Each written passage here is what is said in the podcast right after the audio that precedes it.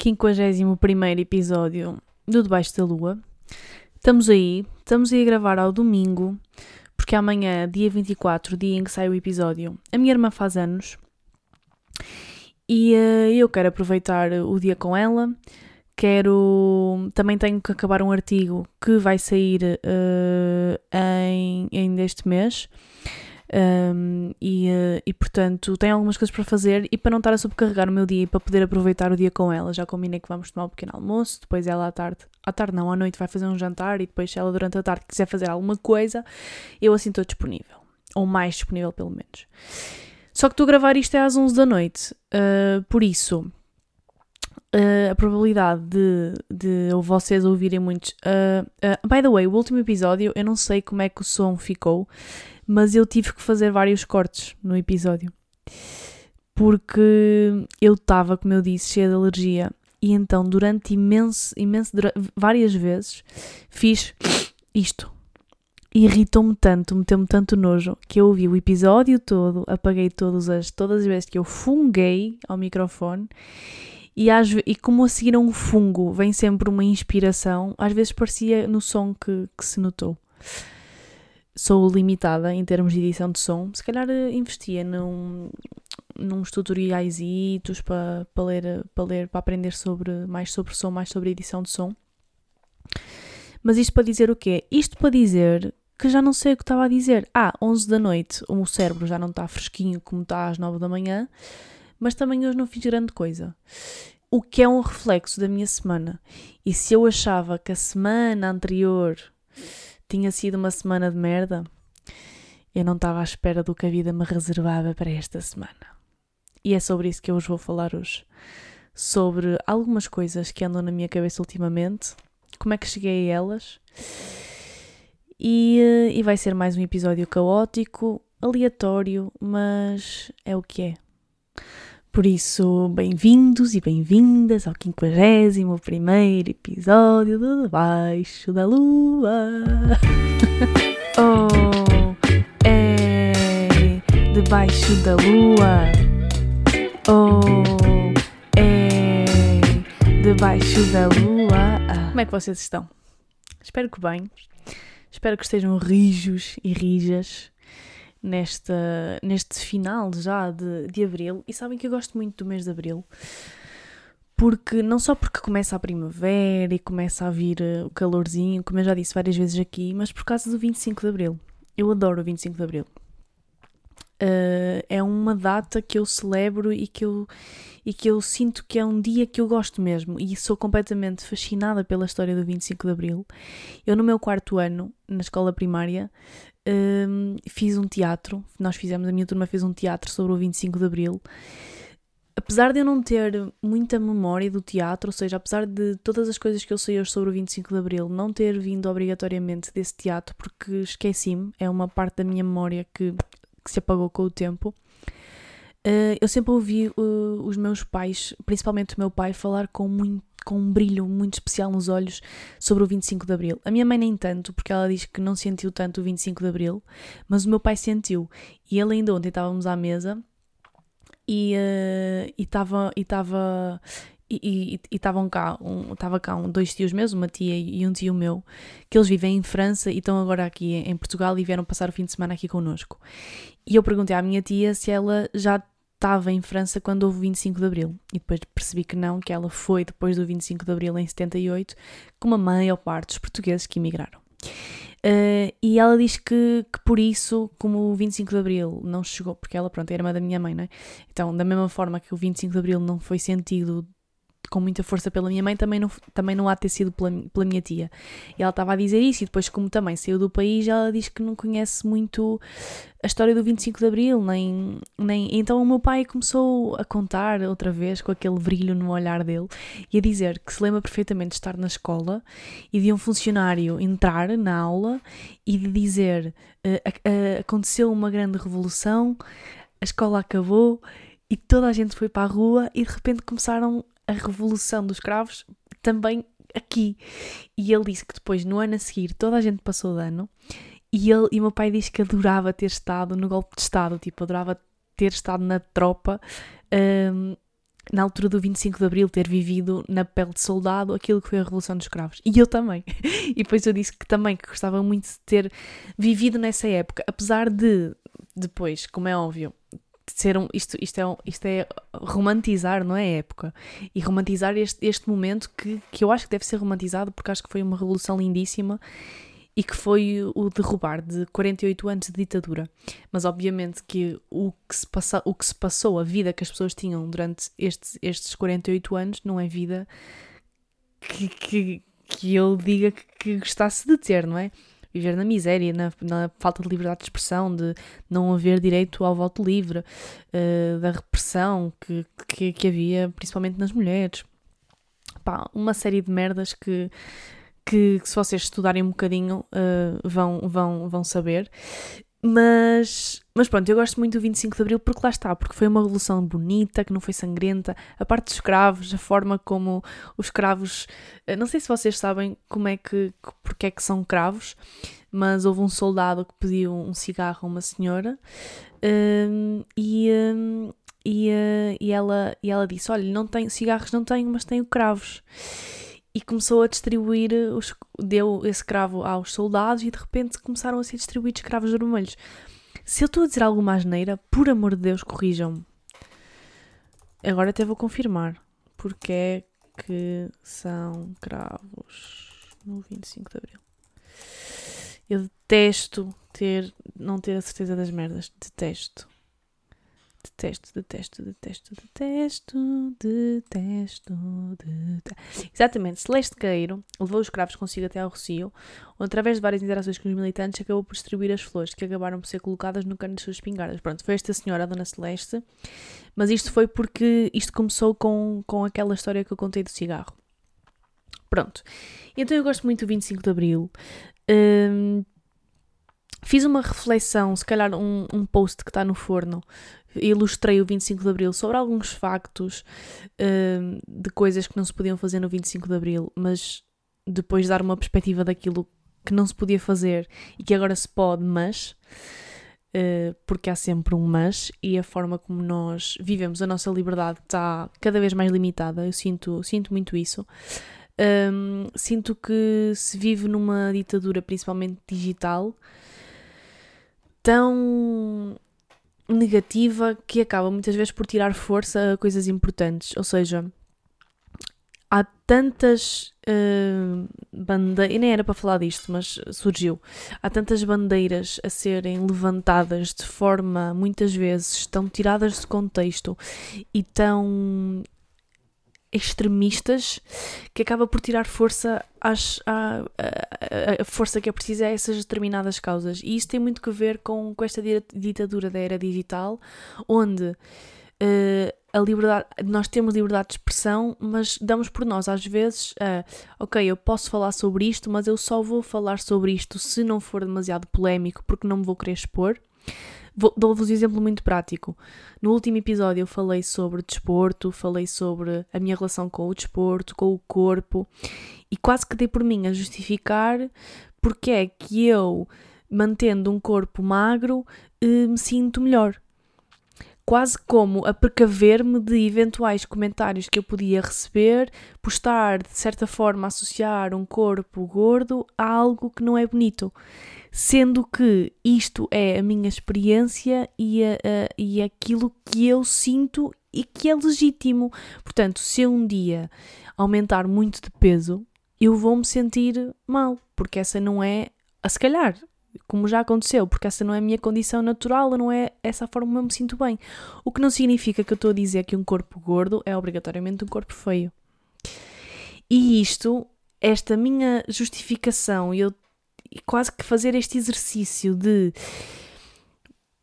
ter cuidado com as palavras, porque aquilo que se diz na internet fica para sempre na internet e coisas tiradas de contexto podem levar a uma discussão. É, eu acho que essa, a nossa liberdade de expressão está extremamente limitada por causa disso. Por causa do, do, do, do facto da internet concordar ou não, com medo da nossa opinião ser exposta e, e acima de tudo, ser uma opinião polémica ou controversa. Um, e também sinto, principalmente com pessoas que criam conteúdo, que se o tema uh, for mais controverso, uh, ou melhor, se forem temas que o algoritmo não entrega, então mais vale não falarmos. E isto é, é, acho que é uma reflexão que todos devemos ter, porque não nos foi dada a liberdade de expressão para estes efeitos, para isto. Não foi para isso que serviu o 25 de Abril. E também concordo que a liberdade de expressão dá aso a dizer-se muitas barbaridades, a, a de repente as pessoas usarem o argumento da liberdade de expressão para darem a sua opinião carregadas de preconceito. Um, e, e, isto, e, e, e, por isso é que eu também acho que, que é preciso, de certa forma, ter, ter atenção às coisas que se dizem, porque quando nós dizemos uma coisa, principalmente para um grande grupo de pessoas, temos que ter precisamente atenção a isso, que estamos a falar com pessoas e pessoas que falam para pessoas não podem falar só ou não podem estar à espera de serem ouvidas por apenas um tipo de pessoas.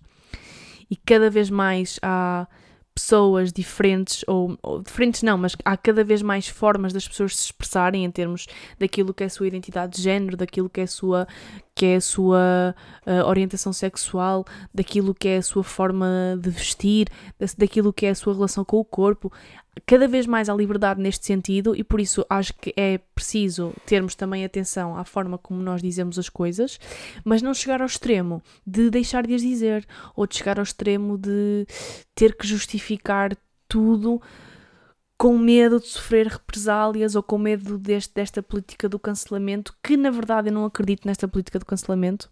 Cada vez menos acredito nesta política de cancelamento, porque. E há dias vi um vídeo super interessante de uma, de uma, de uma rapariga que eu sigo no, no Instagram em que ela disse: Nós não somos assim tão importantes. E isso é incrível. Ou seja, nós estamos tão focados no nosso umbigo que aquilo que é hoje polémico e aquilo que, que hoje está, está a ser motivo para cancelarmos alguém, amanhã já ninguém se lembra porque estamos demasiado preocupados com as nossas inseguranças, com as nossas próprias inseguranças. E se calhar por isso é que também depois vamos destilar as nossas inseguranças e aquele ódio todo nos, no, no, nas redes sociais, porque é só fruto, é só um espelho daquilo que nós estamos a sentir. Uh, mas no fundo, o impacto que nós temos, nós às vezes pensamos que é um impacto assim tão grande, e também tenho um, um post preparado que eu acho que está engraçado. Não é engraçado, mas que dá a perspectiva de que uh, o Sol vai continuar a girar em torno da Terra. Se, se de repente tiveres um comentário negativo. Portanto, o mundo são bué de cenas, como diria Bruno Nogueira na, no último a sair. E por falar em Bruno Nogueira, lembram-se que no último episódio eu descobri que ele lançou um podcast a meio do episódio. Eu já ouvi o episódio e, e aconselho, recomendo tudo, está tudo mais. Sou fã eterna, cadelinha do Bruno Nogueira. Pronto. Um, não sei porque é que comecei a falar disto. E porque, ah, 25 de Abril, pronto, 25 de Abril vai ser na terça-feira, gosto muito, é sempre o dia a seguir ao aniversário da minha irmã, que é uma grande sortuda, porque para ela é sempre sexta e sábado, ou sábado, para fechar o aniversário, no dia a seguir é sempre feriado. Um, e, um, e 25 de Abril sempre, liberdade, sempre. Agora, passando mais para aquilo que é o tema do, do episódio, um, eu escrevi aqui num, numa página do Word uh, estas coisas que estão na minha cabeça ultimamente e ultimamente é intensificou-se mais na, na última semana. Várias coisas influenciaram, eu também vou dizer porque é que, porque é, o que é que influenciou. E por acaso, mesmo agora, mesmo agora antes de começar a gravar o episódio, uh, vi uma fotografia no, no meu Instagram de uma página que eu sigo de filosofia, não sei precisar qual é a página, em que tinha uma pessoa, era uma citação, acho que de um filme, uh, creio eu, ou de uma série, a dizer: É fácil ser filosófico quando é o outro que está fodido. e é, este pensamento passa, passa muitas vezes pela minha cabeça. E este episódio provavelmente vai ser um dos episódios mais filosóficos que eu vou fazer na vida. Na vida. E isto tem sempre. A minha cadeira não para de chiar e eu estou a passar-me. E isto não deixa de ser interessante porque. Hum, não deixa de ser interessante na perspectiva de. Tem aqui. Uh, aquilo que eu a dizer, tem aqui duas faces da moeda que é. Eu acho-me muitas vezes ingrata por sentir que tenho um discurso mais filosófico e por sentir que não estou a ajudar absolutamente ninguém quando esse, quando esse alguém uh, está na merda. E eu digo isto porque quando sou eu que estou na merda e quando recebo conselhos mais filosóficos, raramente ajuda. Pelo menos na hora. A longo prazo, ajuda. E, e, quando a informação se começa a diluir, ajuda a relativizar as coisas e filosofar sobre a vida. Que vai ser o que vai ser este episódio. Mas no momento, eu estou-me a cagar para a filosofia. Eu só quero que as pessoas me digam aquilo que eu quero ouvir. e por isso é que muitas das vezes eu acho que, que, que sou impostora. Porque o meu conteúdo é. Eu, eu não acho que o meu conteúdo tem, seja. Uh, eu, e pelo menos eu esforço-me para que não seja uma positividade tóxica. Eu nunca vou ser a pessoa que vai dizer que vai ficar tudo bem. Uh, e, que, e que basta se vocês seguirem. Eu não vou ser uma Alice Santos, basta vocês seguirem uma fórmula que as coisas se vão resolver, porque eu sei que as coisas não são assim. Uh, porque eu também já tentei aplicar muitas fórmulas na minha vida e apercebi-me que as merdas não são assim. Uh, portanto, eu acho que o meu conteúdo não tem esta carga de positividade tóxica, mas ao, ao mesmo tempo sinto que uh, tem uma carga filosófica e tem uma visão otimista da vida que eu sinto que muitas vezes pode roçar um bocadinho esta, esta positividade tóxica ou estes discursos motivacionais para os quais eu tenho cada vez menos paciência, porque já foi muito, já fez muito parte daquilo que era o, daquilo que era o meu conteúdo. E agora eu já não. Os discursos. Aquilo que é motivacional já não tem o mesmo efeito em mim, porque eu, se calhar, agora já preciso mais de um. De um, de um conteúdo mais informativo ou que mais, uma, ou seja, que justifique, ou seja, pegar na motivação, mas justificá-la de certa forma, não só com resultados, mas dando perspectivas mais profundas, que não só um vai ficar tudo bem. Isso já, isso já não chega. E eu acho que o meu conteúdo também evoluiu ao longo do tempo neste sentido, mas muitas das vezes sinto-me ingrata. Uh, porque, porque se calhar aquele, o meu conteúdo lido por alguém que está naquele momento a ler e que está profundamente na merda, se calhar vai, vai causar o efeito contrário. E hum, pronto. Esta foi a primeira reflexão daquilo que está na minha cabeça e que, e que por acaso surgiu aqui mesmo antes de eu começar o episódio. Depois, outra coisa que, que, eu tenho andado, que eu tenho andado a pensar, isto muito também porque a minha mãe, a minha mãe, a minha irmã foi mãe há seis meses, seis meses e meio. E, e desde que eu a vi ser mãe, obviamente que o, que o assunto da maternidade uh, é, uma, é uma constante uh, no nosso dia a dia.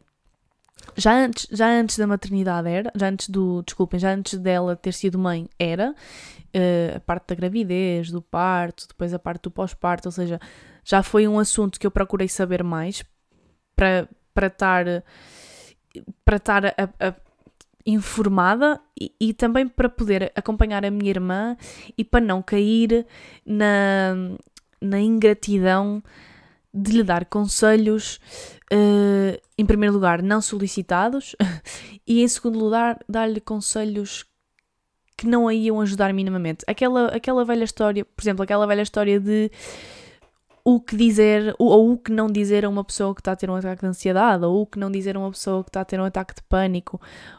Isso são coisas que, pode, que nós podemos saber que, e que podemos aplicar e que podem fazer a, a diferença na vida de uma pessoa. E, e, e, e aplicou-se mesmo à maternidade. Portanto, eu procurei informar-me, não tanto com ela, porque não estou no papel de mãe, mas, mas procurei informar-me. E no espetáculo da Beatriz Gosta, ela falou também da maternidade, porque é uma temática na vida dela, não é? Porque ela também foi mãe há pouco tempo, já, a miúda já tem dois anos, mas pronto, o pós-parto é, é, para sempre, não é? A partir do momento em que tu trazes uma criança para a vida, é, é para a vida. E então. Hum, e a Beatriz Gosta falou lá no, no stand-up dela que desde que foi mãe que surgiram, surgiu um novo público nas redes sociais dela, que são as mães guerreiras que são aquelas mães que têm o síndrome da perfeição, ou pelo menos o síndrome de que aquilo que elas fazem é que está correto, ou pior ainda, aquilo que as outras fazem é completamente errado. E desde, que, e desde que este assunto da maternidade passou a fazer mais parte da minha vida, eu percebi que a maternidade, infelizmente, traz uma nova forma de competição entre mulheres. Porque há cada vez mais abordagens naquilo que é a maternidade, há cada vez mais reflexões e investigações, escrutínios sobre aquilo que é correto ou que não é tão correto, mas eu acho que mesmo assim estamos a falar de pessoas, porque o bebê é uma pessoa. E apesar de haver guidelines para uma educação mais positiva, para uma educação com menos traumas, que todos nós, ou a maior parte de nós, se calhar, teve, não é? São sempre pessoas, e por serem sempre pessoas, não se podem comparar. Um bebê não se pode comparar. E, por serem pessoas, estas guidelines não podem também ser, ser levadas tão à risca. Porque se nós somos extremistas para excluir determinadas coisas, da, neste caso da educação aos nossos filhos, não podemos depois, do, do outro lado, ser completamente extremistas relativamente à educação que lhes estamos a dar. Ou seja, eu acho que tem que haver aqui um equilíbrio, tem que haver aqui muito bom senso, e isso vai de cada mãe, e eu não estou sequer aqui a fazer um juízo de valor, porque acho que ser mãe deve ser a coisa mais difícil e mais. Uh, nem tenho palavras para descrever aquilo que é ter uma criança para a nossa responsabilidade, na nossa responsabilidade para o resto da vida. Mas acho que este, este, eh, esta, estas diferentes perspectivas e cada vez mais perspectivas que existem deviam servir para as mulheres se ouvirem mais, para as mulheres aprenderem mais umas com as outras, que eu não digo que não acontece, mas também acontece o, o oposto que é uh, ver-se discussões agressivas entre mulheres que não têm a mesma abordagem na educação aos filhos e, que porque, e porque não é igual, em vez de olharem e tentarem perceber porque é que a outra faz assim, é logo um X e são logo rotuladas ou como as mães que sabem tudo como as mães do Instagram e como as mães modernas, ou então como as mães antiquadas que dão açúcar aos filhos e que, e que por exemplo, no, pós, no parto, isto ouve-se muito, se uma mãe faz, opta pela cesariana e pelas epidurais e pelo, e pelo não sei o que, parece que são menos guerreiras do que as outras, portanto, cria-se aqui uma competição que eu acho que só vem uh, desajudar ou prejudicar nesta luta feminista que, que todos temos e, ou pelo menos deveríamos ter. Por isso, mamacitas que me estão a ouvir, acho que. Mamacitas que me estão a ouvir nada, não vou estar aqui a dar conselhos para mamacitas porque, olha, só, só elas sabem aquilo que passam. Mas pronto, mas acho que isto é ponto assente e acho que devia ser comum à sociedade, que é bebés não se comparam porque bebés são pessoas. E mães também não se comparam, porque as mães, lá está, estão a educar e estão a ter uma abordagem consoante a pessoa que estão a criar. E, se, as, e se, essa, se essas pessoas não se devem comparar, as mães também não se devem comparar. E obviamente que há ciência que comprova que não é com violência que se educa uma criança, quer seja física, quer seja verbal, ou que há ciência que prova as uh, as, as, o mal que fazem os ecrãs, por exemplo, nas crianças, ou o mal que faz o açúcar. Acho bem que, é, que, que haja cada vez mais consciência, que se retarde cada vez mais o acesso a um ecrã ou, ou o acesso ao açúcar. Ao mesmo tempo, também não podemos ser aqui quase como polícias uh, de uma mãe que decide dar açúcar a um filho. É a escolha dela e ela vai mais tarde ter de lidar com ela. Pronto. Nem também podemos ser de repente, ah, eu dou açúcar e assim é que é porque a minha avó era assim que fazia. Pois, mas a, na, na, altura do, da tua avó e das nossas mães também faziam muitas coisas e também haviam muitas mais, muitos mais fetos, por exemplo, com mais formações a nascer. Por exemplo, é só um exemplo. Pronto. Isto tem estado na minha cabeça.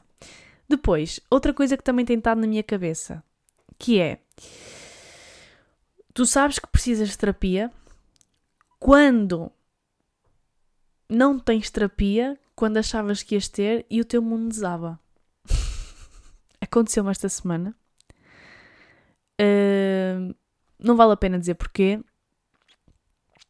mas eu estava a contar ter terapia na quarta e não tive. E soube no, na hora em que eu ia ter terapia. Portanto, eu ia ter terapia às 11 e às 11 eu, so, eu descobri que não ia ter. E o meu mundo desabou. E a partir daí deu-se uma montanha de merda que fez desta minha semana uma das semanas mais, ou pelo menos deste dia, um dos dias mais intensos que eu tive provavelmente no ano. Daqueles dias em que eu acordei, tive esta notícia, comecei a chorar às 11 da manhã e acabei de chorar agarra, tipo, agarrada à almofada e adormeci assim. Sabem quando vocês vão para a cama, choram e adormecem? A chorar?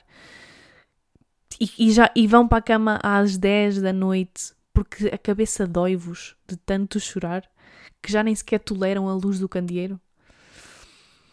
Foi o que me aconteceu na quarta-feira. Tudo porque tive um evento que eu não estava a contar e que arruinou completamente como eu dia com a minha semana.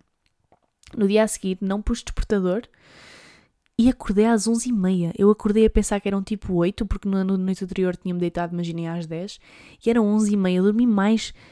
Eu dormi 12 horas. Para vocês terem noção, da descarga emocional e do cansaço mental que eu que eu estava. E por isso, e, e isto também me fez refletir uma coisa que é, será que a terapia a certo ponto não cria dependência? Porque eu dei por mim quase, eu estava a precisar, pronto, eu estava a precisar porque eu, como eu vos disse, tive uma semana, a semana anterior foi difícil, eu estava a precisar de falar disto com a minha terapeuta e de repente isso não aconteceu. Uh, e de certa forma ou seja, a terapia eu, não, deve, não deve ser na terapia que nós vamos buscar as soluções, não é? Porque supostamente as soluções e as respostas nós já as temos. Mas quem faz terapia sabe o quentinho que faz e o bem que faz ter uma pessoa para falar sobre as coisas que nos vai compreender de certa forma ou que nos vai dizer as coisas certas e que nós vamos aceitar. Até pode ser aquela cena que eu estava a dizer, que é.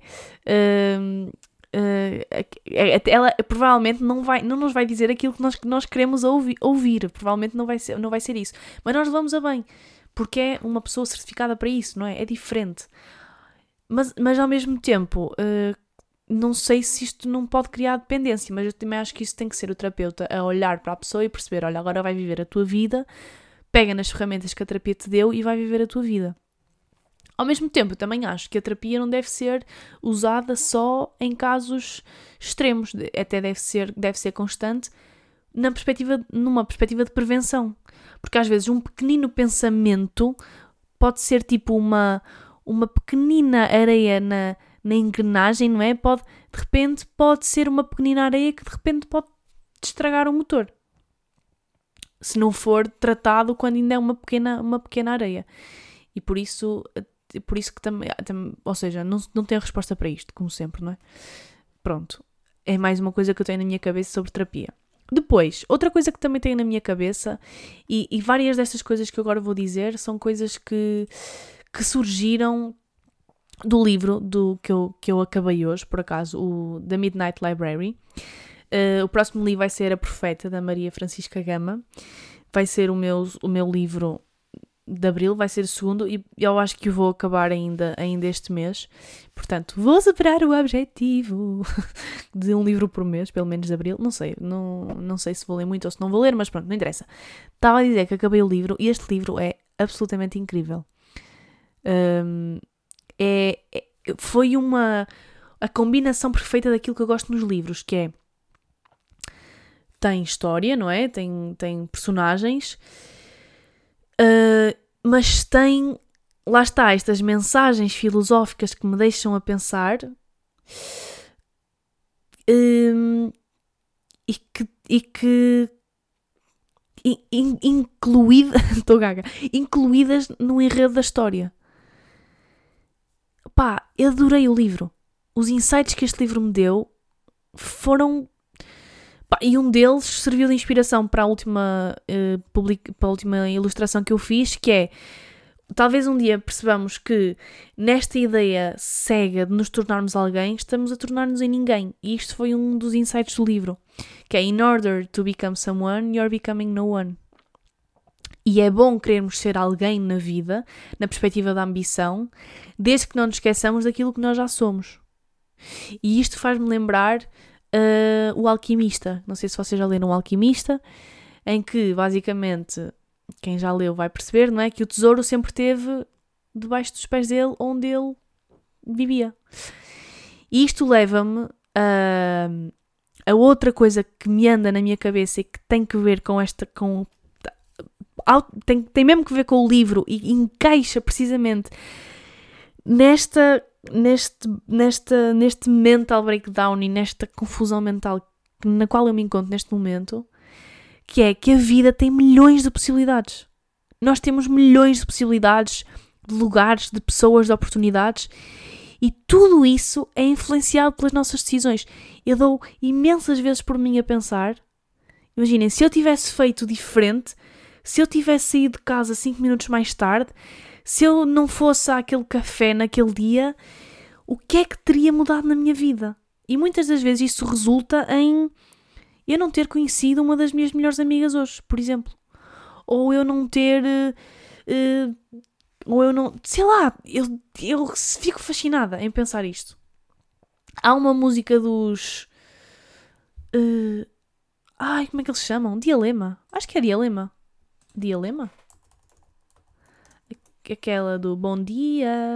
Exatamente, aquela do bom dia. É que eles dizem: a porta do metro fecha à minha frente e, por, e só por um segundo a vida é diferente. Esta frase ficou na minha cabeça e é mesmo verdade. Tipo, a porta do metro, o facto da porta do metro se fechar à vossa frente e de vocês não apanharem esse metro e terem que esperar pelo próximo, já vai fazer com que vocês cheguem mais tarde àquele local, já vai fazer com que vocês não se cruzem com as mesmas pessoas, com as pessoas que se, que se iriam cruzar se tivessem apanhado o metro anterior, e isso leva a uma equação de milhões de possibilidades diferentes daquilo que, que, que poderia ter sido. Tipo, tudo na nossa vida são decisões e são possibilidades.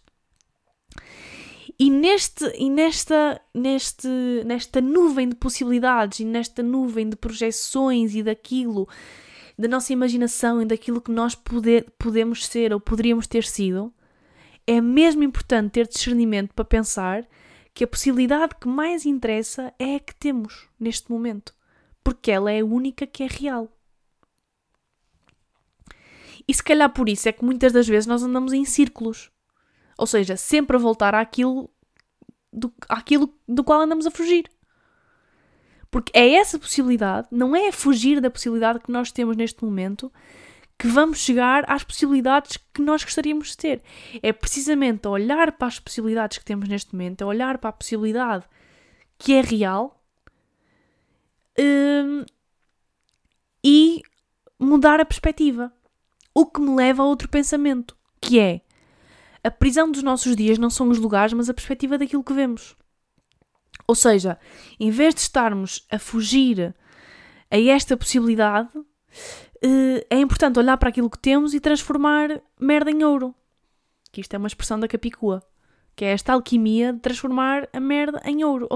E, e, e isto tem-me atraiçoado várias vezes na minha vida. E o artigo que eu estou a escrever esta semana tem que ver com mudança, mudança nas organizações, mas sobre mudança. E eu lembrei-me que escrevi um texto quando eu saí do Porto e voltei para casa. Escrevi um texto sobre esta mudança de de voltar para casa e na, na, na, na esperança de tentar aproveitar alguma coisa do texto para o artigo, fui lá ver o artigo e li o artigo, o artigo não, e li o texto, o meu texto, e, e, e lá está, e eu senti, foi tão. Parecia que tinha escrito isto, isto hoje. E não, não aproveitei nada do texto para o artigo, porque, porque não, porque não deu. Um, mas dei por mim a ler lá uma coisa que fez bem sentido, que é nesta ideia do não vou ficar aqui, aqui para sempre, não vou fazer isto para sempre, a minha vida pode mudar a qualquer momento, hoje estou aqui, mas a qualquer momento pode mudar. E pode mudar porque eu não vou estar aqui para sempre, não vou fazer isto para sempre. Neste discurso, eu estou constant, constantemente a traiçoar-me, porque eu, em vez de olhar para aquilo que eu tenho, por mais merda que seja, em vez de olhar para aquilo que eu tenho, eu fujo daquilo que eu tenho, sempre na perspectiva de procurar outras possibilidades. E isto não me permite viver o presente e estou constantemente a culpar o lugar por isso. Mas o problema não é o lugar. O problema é a perspectiva daquilo que eu vejo no lugar. E isto faz muito parte, isto é um traço meu de personalidade. E, isto, e eu digo isto porque já várias vezes isto me aconteceu. Uh, e por isso é que eu às vezes também sou tão reativa quando as pessoas uh, me tentam mostrar esta, esta alquimia que está ao meu alcance e que por eu não a conseguir ver, simplesmente não aceito esta opinião diferente das outras pessoas. E isto é uma coisa que eu vou levar para a terapia. Porque muitas vezes sou injusta. Porque não sou capaz de ver uh, mudar a minha perspectiva. Por outro lado, isto também é outro pensamento, que é que também tem que ver com o livro que eu li, com, do Midnight Library, que é por mais que nós sejamos honestas, honestos com as pessoas, elas só vão conseguir entender as coisas até o limite da sua realidade. Ou seja, uma, por mais que nós tentemos explicar a uma pessoa a nossa perspectiva e, e, e aquilo que faz sentido para nós, a percepção delas é, é, é diretamente proporcional à sua realidade. Um, e, também por isso eu acho que às vezes é difícil para mim ouvir uma opinião que é completamente oposta à minha. Um, mas isto, esta, esta frase, este pensamento fez muito sentido para mim. E o que me leva a então vamos só pedir opinião ou só vamos ser honestos com as pessoas que nós à partida achamos que nos vão entender. Também acho que não é por aí. O que podemos fazer é podemos pedir opinião porque temos em conta as pessoas que nos estão a dar essa opinião, não é?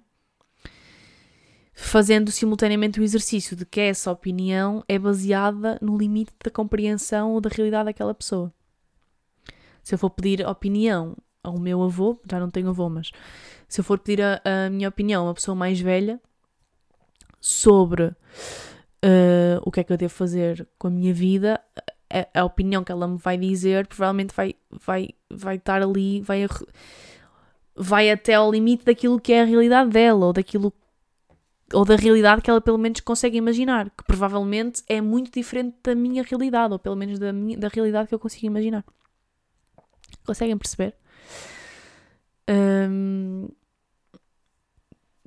estou a filosofar juntamente com vocês. Estou a gostar, estão a fazer bem. Depois, outro pensamento que é recomeçar não é falhar. Desistir não é falhar. Abrir mão de coisas não é falhar. Uh, e muitas das vezes, no início de qualquer coisa nova, eu vou-me contradizer, uh, mas no início de qualquer coisa nova, o, o significado de sucesso é simplesmente continuar, é simplesmente não desistir. Portanto, no início é importante não desistir, e este não desistir, este continuar, é o barómetro do nosso sucesso. Ou pelo menos acho que pode ser um bom barómetro. Mas ao mesmo tempo, se nos apetecer desistir, abrir mão de algo ou recomeçar outra vez, por, mesmo que nós já, já, já tenhamos recomeçado 500 vezes na nossa vida, recomeçar nunca é sinónimo de falhar. Ou nunca é sinónimo, ou, ou pelo menos não devemos encarar dessa forma. Se nós estivermos conscientes deste recomeço e do propósito deste recomeço, acho que não nos devemos rotular como irresponsáveis ou como pessoas confusas que não sabem aquilo que querem. Porque muitas das vezes é isso que nos atraiçoa. E muitas das vezes é isso que nos mantém na miséria. É. Hum, nesta. Ne, porque isto depois também tem que ver Porque este, ah, não sabes o que queres. Isto é, é julgamento alheio, não é? Pronto. Estamos assim. Estamos assim de reflexão. Pá, e acho que a última reflexão que, que tem estado na minha cabeça, é uma coisa que tem estado na minha cabeça, e hum, isto vai ser muito difícil de explicar. E sabem, e tem que ver com a, com a viagem, com a Indonésia. Hum, muitas das vezes as pessoas gozam com aquela ideia de ir para a Ásia, encontrar-me e descobrir-me e não sei o quê. E a verdade é que eu não acredito que nós temos que fazer uma viagem destas para nos encontrarmos e para nos descobrirmos e não sei o quê. Porque aquilo que nós vamos. porque, aquilo, porque aquilo que eu descobri, eu já sabia. Só que é, no, é, é uma intensidade que é muito difícil. Pá, pelo menos isto aconteceu comigo. É muito difícil para mim explicar a intensidade daquilo que eu vivi lá. A Indonésia foi o lugar onde eu me senti mais livre e mais feliz na minha vida. E desde que eu voltei, tenho-me sentido extremamente só. Tenho-me sentido muito desenquadrada e muito confusa, e tenho sentido, acima de tudo, que nenhum lugar é o meu lugar. E que só aquele lugar, só a Indonésia é que é o meu lugar. E todos os dias eu me lembro da viagem. E todos os dias eu tenho vontade de voltar. Todos os dias. E, uh, e eu falei esta semana com uma amiga minha que também fez a viagem que eu fiz, mas já foi há mais tempo, e ela disse exatamente isto que eu vos estou a dizer. Ela sentiu-se exatamente assim e ela já teve mais tempo para se distanciar da viagem e já, se, e, e já chegou às respostas dela e deu-me deu uma luz, deu-me, iluminou-me e disse-me uma coisa que fez muito sentido na minha cabeça. Que ela disse que ela percebeu que a viagem uh, foi o expoente máximo da felicidade e da liberdade e que isso não corresponde a uma realidade constante. E, e que na realidade dela, o que ela se, se viu, percebeu que tinha de fazer era que teve de encontrar formas de se aproximar dessa versão da viagem através da espiritualidade, através da atenção às pequenas coisas e através da entrega às outras pessoas. E isto foi uma explosão na minha cabeça. Porque é verdade. Se calhar eu ainda não. Eu, eu, eu não tenho esta percepção de que não encontrei o meu lugar e não sei o quê, e que o meu lugar é a Indonésia, porque aquele, aquele mês foi o expoente máximo de tudo. Foi o expoente máximo de liberdade, de risco, de descoberta, de felicidade, de experiências, de estímulos, de aprendizagens, de culturas. Foi expoente máximo. E aquilo vicia. E, e, e, todos os dias eu tinha adrenalina a ser, a ser disparada pelo meu corpo. Só que eu tenho que perceber que esse expoente máximo não vai ser a constante na minha vida. E que na minha vida, na minha realidade, ou seja, lá está, nesta possibilidade, que é a possibilidade real, aquela que eu tenho à minha frente, talvez seja mais inteligente não fugir dela para ir atrás desta, deste expoente máximo de felicidade que eu acredito que só existe na Indonésia, desculpem toquei no microfone, mas que talvez a solução seja, nesta minha realidade, tentar encontrar formas de me aproximar desta versão. E a espiritualidade é um assunto que eu não domino nem e dominar não é bem a palavra, mas é a fé, esta questão da fé e da espiritualidade, eu acho que é uma coisa que é inconstante em mim. Uh, que eu ainda não sei ao máximo aquilo, aquilo que é a minha, a minha fé e não sei ao, porque também não sei se me perguntarem como é que tu uh, trabalhas a tua espiritualidade, eu não tenho uma resposta para isso e talvez seja isso que me a faltar. Depois, atenção às pequenas coisas. Eu dava super atenção às pequenas coisas em Bali e na Indonésia. Porquê? Porque era tudo novo. Portanto, para mim, uma palmeira, que é uma pequena coisa, para mim era a coisa mais bonita do mundo. Para mim, um pôr do sol era a coisa mais bonita do mundo. Para mim, uma criança a brincar na rua descalça era a coisa mais bonita do mundo. E são as pequenas coisas, mas por eu estar tão atenta às pequenas coisas é que eu fiz, que se calhar é que eu fui tão expoentemente feliz. E depois esta questão da entrega às outras pessoas foi assim a, a chapada final das palavras da minha amiga Diana.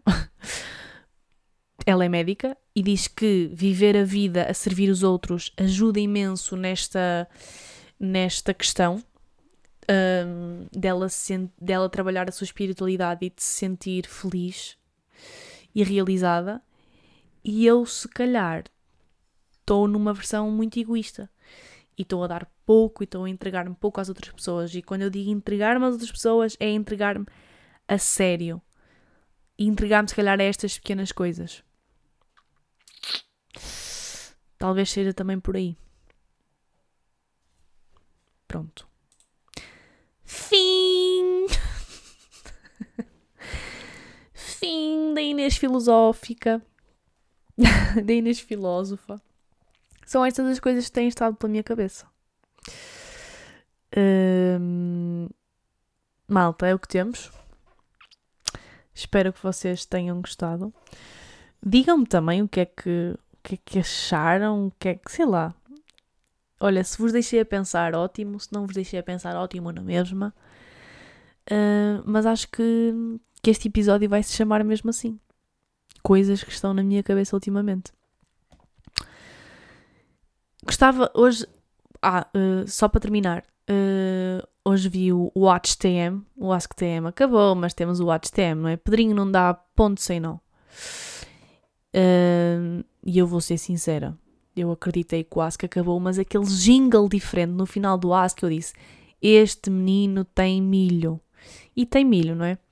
E ele disse lá uma coisa interessante hoje, que é uh, quando nós estamos com. Ele disse, quando, quando tem convidados a bater bolas, a, bater bolas, não é? Tipo, aqui a debater assuntos com outra pessoa, às vezes vamos muito mais além do que quando estamos sozinhos. E este era um daqueles episódios que o primeiro ponto dava para um episódio. E quem sabe não possa vir desenvolvê-los mais aprofundadamente cada um deles.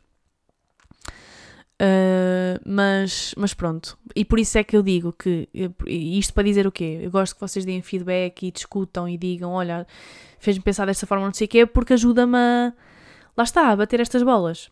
E como um podcast é um monólogo, às vezes, pronto, gostava às vezes de, de, de, abrir estes debates. Já pensei em abrir assim debates, tipo, abrir um debate, fazer um zoom, uma comunidade e olha, hoje vamos falar sobre isto e debatermos. Se calhar até era, até era uma boa ideia. Já pensei várias vezes sobre isso. Aquelas ideias que estão no bloco de notas.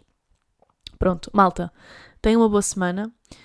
Tenham um bom 25 de Abril, sempre. Democracia acima de tudo. E, hum, e já estamos quase aí a acabar uh, o mesito, não é? Para a semana é dia 1 de maio. Estou aqui a ver. Feriado. Também é uma data importante. Para a semana já é maio. E depois para a outra semana, ou seja, episódio 53, faz um ano que eu criei o podcast. Eu criei o, podcast no dia 9 de maio. Uh, que também é a data em que o meu sobrinho faz 7 meses. Fofo. É isso, malta. Olhem, um beijinho. Foi o que temos para, é o que temos para hoje. Foi o, o, o que eu vos consegui dar hoje. Faltam 5 minutos para a meia-noite. Vou ligar à minha irmã à meia-noite a cantar os parabéns, parabéns. Hoje é o teu dia, que dia mais feliz. Beijinhos e até para a semana. Oh, é debaixo da lua. Oh, é debaixo da lua.